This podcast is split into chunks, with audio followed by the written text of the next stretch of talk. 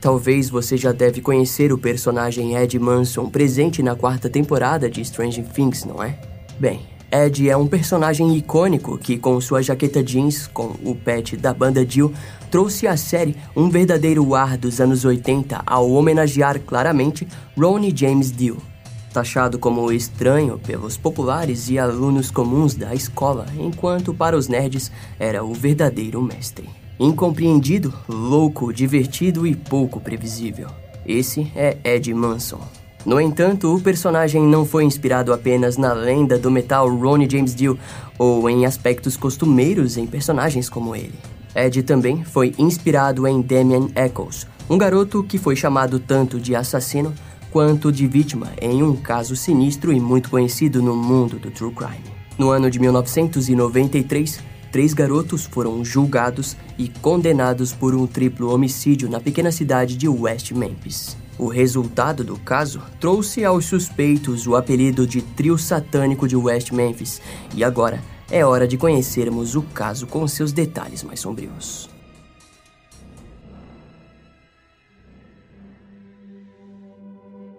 Os moradores de West Memphis, no Arkansas, haviam recém completado suas cargas diárias de trabalho quando foram surpreendidos pelas primeiras notícias que chegaram acompanhadas do leito noturno. Era por volta das 7 horas da noite de uma quarta-feira, do dia 5 de maio de 1993, quando três meninos de 8 anos foram dados como desaparecidos. Steve Branch, Michael Moore e Christopher Byers haviam sido vistos pela última vez após saírem no fim do dia da escola primária de Weaver. Os três meninos normalmente retornavam juntos para suas casas, mas naquele dia algo havia acontecido. A primeira denúncia do desaparecimento veio do pai adotivo de um dos meninos, John Mark Byers, e a primeira testemunha foi um dos vizinhos do bairro, que disse ter visto Terry Hobbs, padrasto do garoto Steve Brent, chamar pelos garotos por volta das 6 horas da tarde. Porém, na mesma noite, Terry negou ter visto ou entrado em contato com as crianças. A notícia se espalhou rapidamente pelo bairro e os vizinhos decidiram ajudar nas buscas. Os poucos policiais enviados ajudaram a aumentar a área de busca, mas nenhum sinal das crianças foi encontrado. As buscas foram retomadas pela manhã do dia 6 de maio com a ajuda dos membros de busca e resgate do condado de Crittenden, contando também com alguns voluntários locais. Toda West Memphis foi verificada, mas as equipes focaram suas atenções pelos arredores de Robin Hood Hills, onde os meninos haviam sido vistos pela última vez. Os membros de busca e resgate do condado de Crittenden permaneceram firmes até às uma da tarde, parando então para almoçar. Até aquela altura, nenhuma evidência havia sido encontrada, e enquanto isso, os investigadores continuavam em suas análises. Steve Brent, de 8 anos, era filho de Steve e Pam Brent, que haviam se divorciado enquanto Steve ainda era pequeno. Mais tarde, Pan acabou se casando com Terry Hobbs. Os investigadores não deixaram de perceber que o pai do garoto devia cerca de 13 mil dólares em pensão alimentícia, além de exigir registros sobre uma investigação envolvendo violações de impostos estaduais. Além do mais, os pais de Christopher Byers também eram sujeitos interessantes. O padrasto John Mark Byers possuía um longo histórico criminal envolvendo ameaças de morte contra sua primeira esposa, além de que em sua ficha haviam várias acusações de porte de droga e roubo. John Mark também era um dos informantes do Departamento de Polícia de West Memphis e estava sob suspeita de roubo do Serviço Postal dos Estados Unidos. Mais tarde, ele relataria que havia dado uma surra de cinta em Christopher algumas horas antes do seu desaparecimento. Enquanto isso, a família de Michael Moore, filho de Todd e Diane Moore, eram os mais longe de qualquer suspeita. O casal estava firme em seu casamento e possuía um relacionamento saudável com seu filho. Também não foi encontrada nenhuma acusação criminal para ambos os adultos. Já havia se passado 45 minutos desde que os membros de busca e resgate haviam ido almoçar, e entre os poucos policiais ainda presentes nas buscas estava o novato Steve Jones, que patrulhava uma área em Robin Hood Hills. Em algum momento, ele acabou encontrando um sapato preto boiando em um riacho próximo. O jovem policial decidiu seguir pelo canal, que o levou até a área de drenagem do Robin Hood Hills, num bosque pequeno e isolado atrás do lava-jato Blue Beacon, ao longo da Estrada 40. Em uma vala, ele avistou os três corpos dos meninos desaparecidos. As roupas das vítimas também foram encontradas nas margens do riacho. A área foi rapidamente isolada e o fim das buscas significou o início da dor dos familiares. O legista do Arkansas informou que Christopher Byers havia morrido devido à perda de sangue, enquanto Steve Brent e Michael Moore haviam sido afogados. A hora da morte para os garotos foi apontada como sendo entre 1 e 5 horas da manhã do dia 6 de maio de 1993. No entanto, as análises foram controversas em vários aspectos. Os especialistas da polícia informaram que os ferimentos de Christopher Byers eram resultado de um ataque com faca. Mas especialistas em facas e defesa pessoal garantiram que os danos foram feitos pós-mortem por animais selvagens da área. Também foi encontrado vestígios de DNA de esperma em um par de calças recuperados. Os investigadores concluíram que eles haviam tido suas vidas tiradas e torturados no mesmo local em que foram encontrados. Em contrapartida, outros especialistas argumentavam que provavelmente o ataque não aconteceu no mesmo local. Nos resultados da autópsia, foi dito que Christopher Byers possuía drogas em seu sistema, mas que mais tarde foram ditas como parte de seu tratamento de déficit de atenção. Alguns suspeitos em potencial da região foram investigados e a polícia notou que quatro dias depois que os corpos foram encontrados, Chris Morgan e Brian Holland, dois adolescentes, haviam simplesmente viajado para a Califórnia. De acordo com as investigações, Chris havia trabalhado como vendedor de sorvetes e, dessa forma, conhecia as crianças do bairro. Ambos possuíam uma ficha criminal extensa envolvendo drogas e roubos. Assim, no dia 17 de maio de 1993, Chris e Brian foram presos e submetidos a um exame de polígrafo na Califórnia. Os resultados obviamente foram inconclusivos, mas diante o interrogatório, Brian alegou sofrer com o uso de drogas e álcool, além de relatar aquilo que chamou de apagões e lapsos de memórias. Segundo os policiais, Brian também teria dito que poderia ter matado as crianças, mas logo desmentiu a sua suposição. O Departamento de Polícia da Califórnia enviou amostras de sangue e urina para o Departamento de West Memphis, porém, mais tarde foi dito que a polícia sequer havia aberto uma investigação oficial do envolvimento dos garotos com os assassinatos. O que a polícia da Califórnia não sabia era que a atenção dos policiais de West Memphis estava sendo direcionada a outro suspeito. No dia 10 de maio de 1993, sete dias antes da prisão dos jovens na Califórnia, o investigador Brin Hiddig estava sozinho com um suspeito sentado em uma sala de interrogatório. Brin questionou fortemente o sujeito, com o clímax do interrogatório chegando quando o investigador disse para que o mesmo especulasse sobre os assassinatos. Entre aspas, os meninos provavelmente morreram de mutilação. Um cara havia cortado seus corpos. Ouvi dizer que eles estavam na água. Eles podem ter se afogado. Pelo menos um deles foi cortado mais do que os outros. O objetivo dos assassinatos pode ter sido para assustar alguém, disse o suspeito, que também acreditava que havia somente um envolvido nos assassinatos. Aquelas informações foram o bastante para que o sujeito passasse de suspeito em potencial para assassino. O nome dele seria finalmente divulgado como Damian Wayne Eccles, um adolescente conhecido na região por sua aparência intimidadora. Ou melhor, ele era um roqueiro americano típico dos anos de 1990.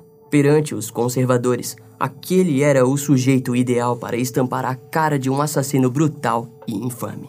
Porém, toda aquela história traria à tona problemas ainda mais profundos na sociedade americana. As cicatrizes dos crimes hediondos cometidos durante o pânico satânico mostrariam, por sua vez, as dores jamais esquecidas. O departamento de polícia de West Memphis não estava familiarizado com aquele tipo de crime, resultando assim em uma enorme quantidade de provas destruídas, em sua maioria devido à falta de preservação do local do crime. A maior culpa estava na falta de preparo das equipes policiais, que eram inexperientes em um tipo de assassinato com uma quantidade alta de crianças. De acordo com os jornais, inúmeras pessoas desconhecidas foram vistas rondando pela área, e até mesmo o investigador-chefe Gary Gitchell foi flagrado fumando cigarro dentro do perímetro isolado. Naquele mesmo instante, temos novamente a entrada do inexperiente investigador Brin Hiddig, que mais tarde levaria Damien Eccles sob acusação de seu envolvimento no crime. E adivinha? Brian Hiddig era um investigador um tanto quanto influenciável. Sem dúvidas, o crime o chocou assim como chocou toda West Memphis. No entanto, Brin conversou sobre as investigações com um amigo e oficial juvenil do condado de Crittenden, Jerry Driver, o qual lhe disse que estava acompanhando as acusações de um jovem problemático chamado Damon Eccles. O oficial disse que o garoto era sempre visto mal-humorado e seus cabelos longos e escuros lhe davam um ar macabro. Em suas palavras, Jerry disse a Brin Parece que Damon Eccles finalmente matou alguém. Os dois logo concordaram que Damon poderia estar envolvido com aquilo, ainda mais quando descobriram que o garoto apresentava o ar de um suposto adorador de Satã. Naquele instante, o crime havia se tornado em um triplo homicídio por motivações ritualísticas. E ambos acreditavam que Damien poderia ser o líder de um tipo de culto. Em resultado, alguns investigadores foram enviados até o trailer de Damien Eccles. A polícia local conhecia bem aquele garoto que frequentemente era questionado por diversos crimes, desde a pequenos roubos ou devido a algum tipo de suspeita de assassinato. Quando o triplo homicídio apareceu, Damien Eccles novamente se tornou o alvo. Agora, combine os rumores com o péssimo trabalho da polícia. O resultado é a busca de um responsável e não importa a maneira como farão aquilo, alguém precisa ser levado a julgamento. No dia 1 de junho de 1993, a polícia de West Memphis pediu para que Vicky Hutchison, que curiosamente tinha problemas com cheques, que os ajudassem nas investigações. A mulher levou consigo um gravador escondido e depois convidou Demen até sua casa. No entanto, a gravação não flagrou nada acusatório e logo depois a mulher pediu para que o seu filho Aaron, que também era amigo dos meninos assassinados, dissesse à polícia que havia visto algo na floresta no dia 5 de maio de 1993. O grande problema era que o garoto possuía um atraso mental, o que resultou em uma bela história sobre suspeitos espanhóis, motos, fugas e. A cada novo detalhe, mais estranho o depoimento se tornava. Porém, não importava, porque em todo detalhe da história, lá estava Demi, que, de alguma forma, deveria ser o responsável por tudo aquilo. Aquele fracasso foi perceptível, resultando na mulher entrando em contato com um jovem e amigo de Demin chamado Jesse Miskelly Jr., de 17 anos, um jovem local com atraso mental. Foram 12 horas de depoimentos guiados pelo investigador-chefe Gary Gitchell e por Brin Reed. Curiosamente, após o depoimento acabar, Jesse saiu algemado e mais um suspeito foi preso, Charles Jason Baldwin. De acordo com os jornais, Jesse havia confessado ter visto Charles e também Damon Wayne Eccles assassinar as crianças com um pedaço de madeira, além de violar uma delas. Jesse também havia dito para os investigadores que não participou dos assassinatos, mas que teria ajudado a dominar um dos garotos. Daquela maneira, o caso parecia ter sido resolvido e o departamento de polícia de West Memphis parecia mais do que orgulhoso do seu trabalho. Entre aspas, Nunca houve um momento em que duvidei que não havíamos prendido os indivíduos certos. Nunca em minha mente, nunca houve dúvida. Anunciou Gary Kitchell. A notícia da prisão de jovens satânicos foi o suficiente para causar um alvoroço jamais visto na região. Transformaram aquilo em uma verdadeira caça às bruxas. De fora da delegacia, as pessoas gritavam e atiravam pedras nos acusados. Unido a isso, a imprensa gravou cada instante ao mesmo tempo que colhia depoimentos realmente incríveis dos moradores. Cada pessoa contava uma história diferente sobre Damon Eccles. Porém, não importava quem estava contando a história.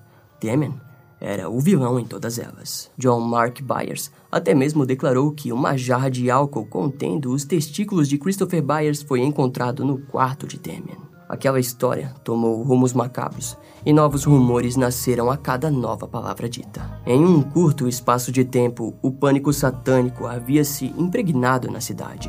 O pastor Stacy Jimmy relatou que um ano antes, Temen havia dito a ele que havia feito um pacto com o próprio diabo e que não poderia mais ser salvo por Jesus. De frente aos rumores, os moradores locais e suas crenças cristãs estavam sendo postas à prova, e aquilo era mais do que impensável. Para eles, toda a brutalidade e caos havia surgido de um único meio: Demenecos e seus amigos. O trio satânico de West Memphis havia sido criado, e nem Demen, Charles ou Jesse poderiam lutar por suas verdadeiras posições naquela história. Eu o vi pegando um gatinho e cuidando dele como se fosse um bebê. É como um pesadelo do qual você não consegue acordar. Nosso filho é inocente, disse o pai de Damon, Joe Hutchinson. No entanto, em meio àquele caos, uma nova história surgiu. De acordo com a policial Regina Mick, ela havia recebido um telefonema de um restaurante em Bojangles no mesmo dia em que os corpos foram encontrados. O gerente do restaurante ligou para dizer que um homem negro e suspeito estava repleto de lama, sangue e confuso no banheiro feminino do seu estabelecimento. Contudo, ela nunca parou para averiguar a ligação. Na verdade, Regina acabou deixando isso para o dia seguinte, mas obviamente já não haveria nada no local para ser analisado. No dia 2 de junho de 1993, Vicky Hutchison retornou para contar aos policiais que ela, Damien e Jesse haviam participado de uma reunião wiccaniana na cidade de Turrell, no Arkansas. De acordo com a mulher, Damien estava bêbado e falou abertamente sobre os assassinatos. No dia seguinte, Jesse foi questionado pela primeira vez sobre os assassinatos. Vicky também foi interrogada, mas ela não conseguiu informar novamente o local exato da reunião wiccaniana e não voltou a citar nenhum outro participante da suposta reunião.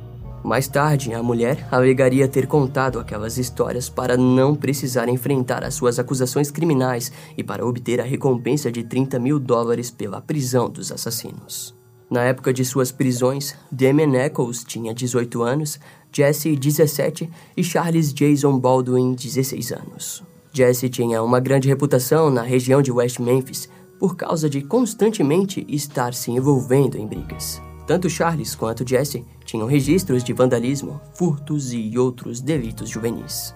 Damien Eccles e Jesse acabaram desistindo do ensino médio, mas Charles tirava notas altas e, mesmo com seus problemas, tinha a meta de fazer a faculdade de designer gráfico. Charles e Damien eram amigos próximos e compartilhavam gostos musicais parecidos e juntos se mostravam revoltados quanto ao clima predominantemente conservador de West Memphis. Todos os três se conheciam desde a escola, mas Jesse sempre foi o mais distante. Em uma fase de sua vida, Damien fugiu com uma namorada e durante uma tempestade o casal invadiu um trailer, resultando na prisão de ambos. Mais tarde, a polícia descobriu que o casal tinha o plano de ter um bebê e sacrificá-lo em um ritual. De acordo com aquela história, Damien foi internado e diagnosticado como deprimido e suicida. Antes de sua libertação da clínica mental do Arkansas, Damien recebeu o status de incapacidade total da administração da Previdência Social. Quando foi preso pelos crimes, o garoto trabalhava em uma empresa de telhados e estava esperando um filho com uma outra namorada chamada Dominique,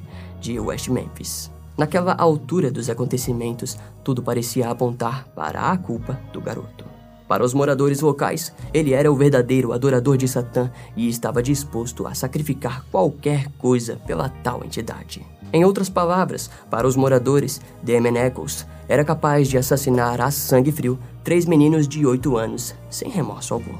Em resultado daquela situação, a promotoria de West Memphis estava sendo pressionada pelo apelo público. Jesse Miskelly, Charles Jason Baldwin e Damon Eccles eu espero que o seu mestre os leve em breve e que se juntem ao inferno. E no dia de sua morte, eu vou louvar a Deus. No dia de suas mortes, todo 5 de maio, eu vou cuspir em seus túmulos. Disse John Mark Byers, pai de Christopher Byers. Os gritos e frenesi dos moradores só significavam uma coisa: a sentença final já estava decidida antes mesmo do julgamento acontecer. A declaração de John é falsa. Eles pensam que ele pertencia a uma seita porque vestia camisas do Metallica. Eu não estou envolvido em nada disso. Sou incapaz de matar alguém, disse Jesse. Damien conversou com alguns jornalistas e ele disse que as pessoas estavam com raiva e a polícia estava sendo ofendida. Entre aspas, eles procuraram uma solução rápida e nós éramos os candidatos ideais, concluiu ele. O único a ser julgado sozinho foi Jesse Miskelly Jr., devido à regra de Brutton. A suposta confissão de Jesse não pôde ser usada contra os dois acusados, e assim ele foi julgado separadamente na cidade de Corning, no Arkansas, a cerca de 170 quilômetros de West Memphis. O seu julgamento ocorreu no Tribunal da Justiça do Condado de Clay em janeiro de 1994 e Jesse foi defendido pelo especialista em falsas confissões Dr. Richard Offshe.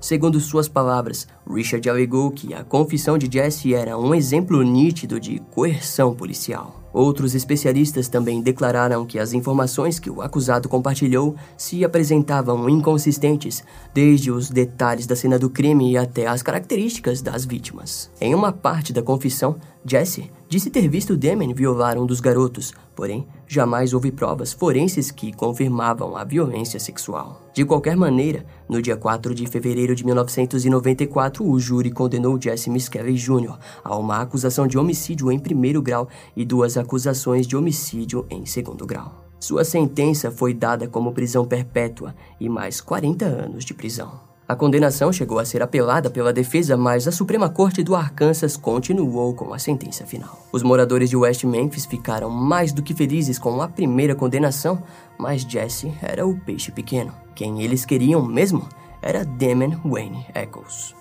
Ao fim de fevereiro de 1994, Charles e Damon foram levados a julgamento. A promotoria considerou os crimes da dupla como assassinato satânico e a principal prova era uma fibra da camiseta de Damon que foi encontrada na gola da camiseta de Michael Moore. Outra prova trazida ao tribunal foi os testemunhos de jovens que disseram ter ouvido Damon falar sobre os crimes. Dale Griffiths, especialista em ocultismo, foi chamado pela acusação para testemunhar que, de fato, o crime se tratava de um ritual satânico. A defesa alegou que Demen apenas conhecia detalhes dos crimes porque havia visto nos artigos de jornais. Para completar, Demen disse que tudo o que sabia do crime era o que havia passado nas notícias de TV. A promotoria, porém, alegou que o conhecimento do acusado era notável, com ele ainda mencionando o afogamento ao investigador Brin Reed. Naquele instante, Damien se defendeu alegando que as informações dadas por Brin eram mentiras. A promotoria o questionou sobre seus comportamentos passados, que demonstraram claramente um lado violento por parte do réu.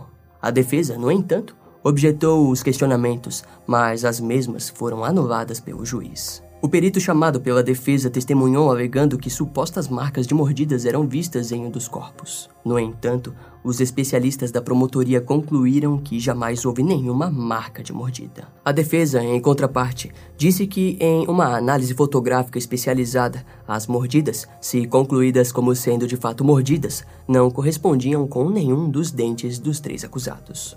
Apesar disso tudo, no dia 19 de março de 1994, Damon Wayne Eccles e Charles Jason Baldwin foram considerados culpados em três acusações de assassinato. Charles foi sentenciado à prisão perpétua. No entanto, Damon Eccles foi sentenciado à pena de morte. Mais tarde, o ex-advogado de Jesse Miskelly, Dan Steeden, deixou bem claro sua opinião diante o caso. Para ele, a polícia havia cometido erros importantes na cena do crime, a caracterizando como literalmente pisoteada, especialmente no leito do riacho. Dan era um advogado, então possuía os documentos oficiais. Sendo assim, ele disse que os corpos foram removidos da água antes que o legista forense chegasse para analisar a cena do crime e determinar o estado de rigor mortis. Ou seja, não havia como determinar onde eles haviam morrido. Ainda de acordo com Dan, o legista só foi chegar no local após quase duas horas. Além do mais, a polícia não havia drenado o riacho de maneira correta e assim várias evidências podem ter sido perdidas. Em documentários futuros, Dan Steeden disse que nenhum sangue havia sido encontrado na cena do crime, mas mesmo assim, os assassinatos foram determinados como ocorridos no local. O aspecto que fica claro em toda a investigação foi de que a polícia local se viu sobrecarregada pelo crime, que possuía uma natureza totalmente desconhecida para os inexperientes policiais de West Memphis. Mais tarde, o cientista forense e perfilador Brent Turvey relatou que as fotos dos ferimentos das vítimas jamais foram examinadas por um médico certificado e só ele poderia dizer se as marcas eram ou não mordidas. As provas contra o trio de West Memphis desde o começo eram, em essência, circunstanciais e totalmente apoiadas pelo pânico estabelecido desde os primeiros momentos do crime. A sentença foi vista como justa pelos moradores de West Memphis, mas os réus não cairiam sem lutar. Enquanto o julgamento ainda não havia acontecido, os diretores Joe Beringer e Bruce Snofsky trabalhavam na produção do primeiro documentário sobre o caso, o Paradise Lost. Durante as filmagens, o pai da vítima Christopher Byers, John Mark Byers, deu uma faca ao cinegrafista Doug Cooper no dia 19 de dezembro de 1993. Contudo, quando a equipe voltou para Nova York, Joe percebeu que havia um pouco de sangue na faca. A HBO ordenou para os diretores que devolvessem o item para o Departamento de Polícia de West Memphis. E assim, no dia 8 de janeiro de 1994, a faca caiu nas mãos da polícia. Quando John deu a faca ao cinegrafista, ele disse que ela jamais havia sido usada. Mas, quando o sangue foi encontrado, John relatou que ela poderia ter sido usada para caça. Curiosamente, no interrogatório, a polícia disse que John poderia ter se machucado acidentalmente. Informação que John alegou ser verdade, passando a contar que havia cortado seu polegar com a faca. Alguns testes foram feitos, mas os resultados se mostraram inconclusivos. John foi levado ao teste do polígrafo, ao qual passou facilmente. No futuro documentário Paradise Lost 2 Revelations, do ano de 2000, foi dito que John estava sob influência de medicamentos que poderiam tê-lo ajudado a passar no teste. Após o resultado das condenações, em maio de 1994, os três garotos recorreram às suas condenações, mas que foram mantidas. Em junho de 1996, o advogado de Jesse Miss Kelly, Dan Steedham, ainda lutava no preparo de um recurso que apresentaria para a Suprema Corte dos Estados Unidos. No ano de 1997, John Mark Byers Curiosamente, removeu alguns de seus dentes após rumores sobre as marcas de dentes serem comentadas. Quando questionado sobre aquilo, John alegou que o medicamento que tomava estava lhe causando uma doença que o faria perder os dentes. No mesmo ano, um especialista analisou as fotos da autópsia e percebeu uma marca de fivela no corpo de Christopher Byers, indicando que ele havia apanhado um pouco antes de desaparecer. O espaço de tempo entre a surra e o desaparecimento se mostrou claramente curto, mas não havia nada concreto que indicasse John Mark Byers como suspeito. No ano 2000, o pai biológico de Christopher Byers Rick Murray disse que não acreditava na culpa do trio de West Memphis. Em outubro de 2003, Vicky Hutchison deu uma entrevista no Arkansas Times, onde disse que o seu testemunho na época foi uma total invenção. De acordo com a mulher, a polícia havia dito que se ela não cooperasse com eles, o seu filho seria levado e preso. Vicky contou que, quando visitou a delegacia, viu vários policiais brincando com as fotos de Damon, Charles e Jesse, fazendo delas alvo de dardos. Ela disse, com certeza, que a gravação que havia feito secretamente com Damon era clara e não mostrava nenhum indício da culpa do garoto. Em 2007, Damon pediu por um novo julgamento devido aos avanços tecnológicos em DNA ele acreditava que poderia provar a sua inocência. No entanto, o juiz David Burnett não permitiu a apresentação de DNA diante o tribunal. Os resultados, porém, foram importantes, pois o DNA coletado na cena do crime foi testado e não correspondia com o DNA de Demi, Charles ou Jesse. Curiosamente, o cabelo do padrasto da vítima, Steven Brent, Terry Hobbs, foi encontrado junto aos nós nos cadarços usados para amarrar as vítimas. Mas o cabelo foi considerado como não consistente. A mãe de Steve Brent, Pamela Hobbs, disse que desejava a reabertura do caso e que uma investigação mais profunda fosse feita, pois não acreditava fielmente na culpa do trio. Ao fim de 2007, John Mark Byers anunciou que considerava o trio de West Memphis inocente. Entre aspas, eu tinha feito o comentário de que se fosse provado que os três eram inocentes, eu seria o primeiro a liderar a acusação por sua liberdade. Aproveito todas as oportunidades que tenho para expressar que o trio de West Memphis é inocente e as provas provam que são inocentes, disse o homem. Em julho de 2008, foi descoberto que o chefe do júri, Kent Arnold, havia conversado sobre o caso com um advogado da acusação. Diante aquilo, Kent foi acusado de defender a culpa dos acusados e por ter compartilhado informações sobre o caso contra o trio. Aquilo significava que uma possível revisão das condenações poderia ocorrer. Em setembro de 2008, o ex-advogado e na época juiz Dan Steedham testemunhou informando que durante o julgamento de 1994, o antigo juiz errou ao conversar com o júri durante as deliberações, fato que faria com que o júri fosse influenciável. No dia 5 de maio de 2009, a promotora Pamela Hobbs disse que, embora nenhuma evidência comprove a presença de Terry Hobbs na cena do crime, ela deixou claro diante o Tribunal Distrital dos Estados Unidos que o cabelo encontrado era compatível com David Jacob, amigo de Terry. Em face do exposto, no dia 20 de maio de 2009, a testemunha e irmã de Pam Brent Jolene McCaughey informou que encontrou a faca favorita de Steve entre as coisas de Terry, achado que ela considerou muito estranho porque acreditava que o assassino havia a usado para cometer o crime. Entre aspas, em 2003, eu estava com Pan quando encontramos várias facas no armário de Terry. Mostrei as facas para o meu pai, Jack Hicks, e ele reconheceu uma das facas como um canivete que ele havia dado a Steve, que ele sempre carregava consigo declarou a mulher. Além de alegar que viu o cunhado lavando as roupas de cama e cortinas do quarto de Steve durante o julgamento do trio de West Memphis. Entre aspas, eu pessoalmente vi Terry lavar roupas, roupas de cama e cortinas em uma hora estranha. Era muito estranho para mim que ele lavasse toda aquela roupa em um momento tão horrível. Também era estranho que ele não estivesse apenas lavando a roupa suja, mas também tirando roupas das gavetas da cômoda e as lavando também. Na minha opinião, não havia outra razão ou necessidade urgente que eu saiba para Terry lavar aquela roupa naquele momento, além de esconder evidências dos crimes. Além do mais, Joe declarou algo ainda mais interessante ao dizer que Terry também fez comentários sobre os assassinatos que me deixaram desconfortável e me fizeram questionar o seu envolvimento. Em 2003 ou 2004, Terry me perguntou se eu achava que ele havia assassinado Steve. Perguntei por que ele estava me questionando assim. Ele disse que queria saber. Eu disse a ele que, se ele me perguntasse, eu iria dizer a ele o que eu realmente sentia. Eu disse a ele que acreditava que ele estava envolvido no assassinato de Steve, direta ou indiretamente. Ele me disse que isso feriu seus sentimentos, concluiu Joe.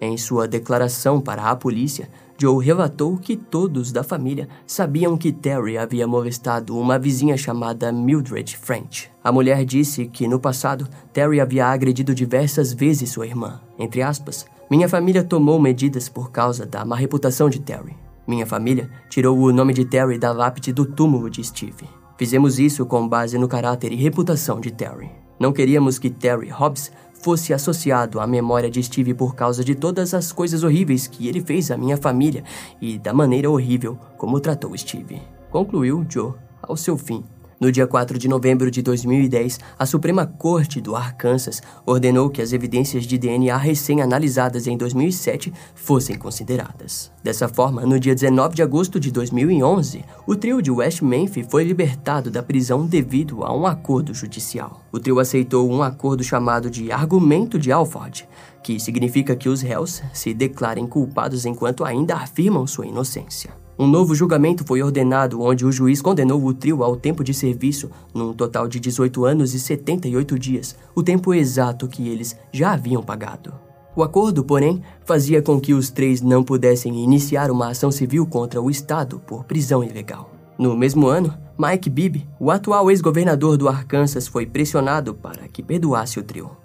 Em resposta, Mike disse que negaria o pedido a menos que provas surgissem que comprovassem a inocência de algum deles. Um dos promotores, Scott Hamilton, disse que o laboratório criminal do estado do Arkansas continuaria à procura por novos suspeitos. Scott também deixou claro que considerava os três garotos como culpados, mas sabia que, se levados a julgamento, todos eles seriam inocentados e liberados. Ao fim, Embora judicialmente os garotos não haviam sido inocentados, o trio de West Memphis acabou sendo liberado no mesmo dia e poderia então continuar o restante de sua vida em liberdade como homens que pagaram pelos seus crimes. Um final frustrante para os garotos, mas que, sem dúvidas, seria melhor do que a morte ou a prisão perpétua.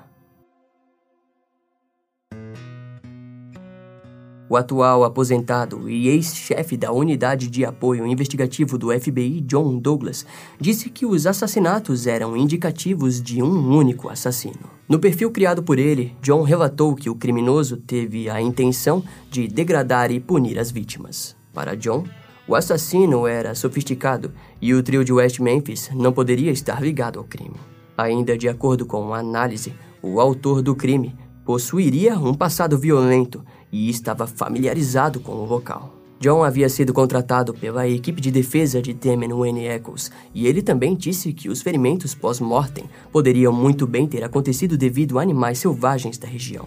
Ao fim, ele concluiu que a causa da morte parecia ter sido um traumatismo contuso e afogamento, e a motivação para o ato era totalmente pessoal. Após os garotos serem liberados, Jesse Miscavige Jr. se casou com a sua namorada do ensino médio e se matriculou em uma faculdade onde estudaria para se tornar mecânico de automóveis. Charles Jason Baldwin se demonstrou resistente ao concordar com o acordo para sua liberação, afinal, ele não desejava se declarar culpado por algo que não fez. Mas se ele negasse a assinar, Damon permaneceria no corredor da morte até finalmente ser morto pelo Estado entre aspas, isso não foi justiça.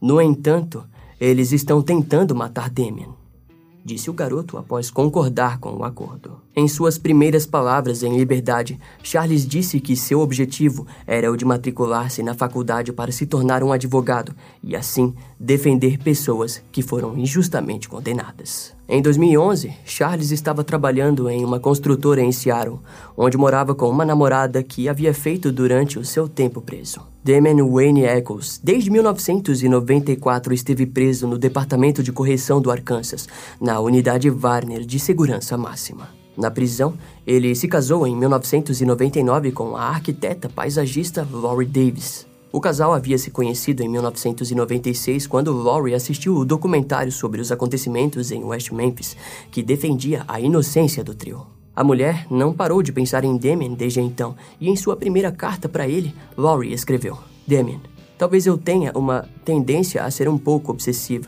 um pouco idealista demais e definitivamente muito sensível. Mas eu não consegui parar de pensar em você naquele lugar, sabendo que tudo está muito errado. Parte meu coração saber que você está onde está e que é obrigado a suportar tudo isso. Por isso, Assumo o compromisso de fazer o que estiver ao meu alcance para tornar a sua vida um pouco mais suportável. Após essas palavras, várias cartas foram enviadas e o casamento dos dois foi a primeira cerimônia budista na história do sistema carcerário do Arkansas. A cerimônia durou cerca de 45 minutos e lá eles puderam se tocar pela primeira vez. Durante o relacionamento à distância, eles combinavam os programas de TV que assistiriam ao mesmo tempo, como se estivessem indo ao cinema em um encontro romântico. Laurie Davis continuou ao lado de Damien até a sua libertação em 2011. Nos dias de hoje, acredita-se que o casal continua suas vidas juntos em Nova York. No ano de 2022, no lançamento da quarta temporada de Strange Things, os criadores da série, Matt e Ross Duffer, desejavam abordar o pânico satânico e isso os levou a assistir o documentário Paradise Lost, os levando a Damon Eccles. Entre aspas, queríamos esse personagem, que é um metalhead, curte Dungeon Dragons, um verdadeiro nerd, mas que, pela perspectiva de alguém de fora, pode ser visto como alguém assustador. Foi aí que veio a ideia do Ed, comentaram Matt e Ross. Joe Quinn é o ator por detrás do personagem e, de acordo com o mesmo, ele precisou ouvir muito heavy metal para se inspirar no personagem. O personagem Ed Manson também usa itens originais do falecido cantor Ronnie James Dio, da banda Dio. Na série, Ed é acusado pelo assassinato da líder de torcida Chrissy, que na verdade é morta pelo monstro Vecna. No entanto, os moradores de Hawkins passam a acreditar que Ed seja o líder de uma seita satânica, uma trama que demonstra a referência clara ao pânico satânico, histeria que dominou todo o sul e meio oeste dos Estados Unidos entre os anos 80 e 90. Na época do lançamento do documentário Paradise Lost, músicos como Ed Vader, do Pearl Jam, entre outros, lideraram campanhas para a realização de um novo julgamento e a libertação do trio de West Memphis, resultando assim nos acontecimentos relatados do vídeo de hoje. Diante disso, todos esses acontecimentos só nos fazem crer em uma coisa: o fato de que o verdadeiro assassino continuou vivendo sua vida em liberdade, enquanto pessoas inocentes foram postas para pagar pelo seu pecado. Um encerramento injusto para as seis vítimas dos acontecimentos trágicos de West Memphis. Esse caso vai ficando por aqui. Eu espero que você tenha gostado. Não esquece de me seguir nas outras redes sociais. Meu Instagram é brian.m, com dois M's, E-M-M-E. E não deixe de conhecer o meu canal no YouTube com os episódios mais recentes que irão demorar um pouco mais para vir aqui pro podcast. Eu vou ficando por aqui, até a próxima e tchau.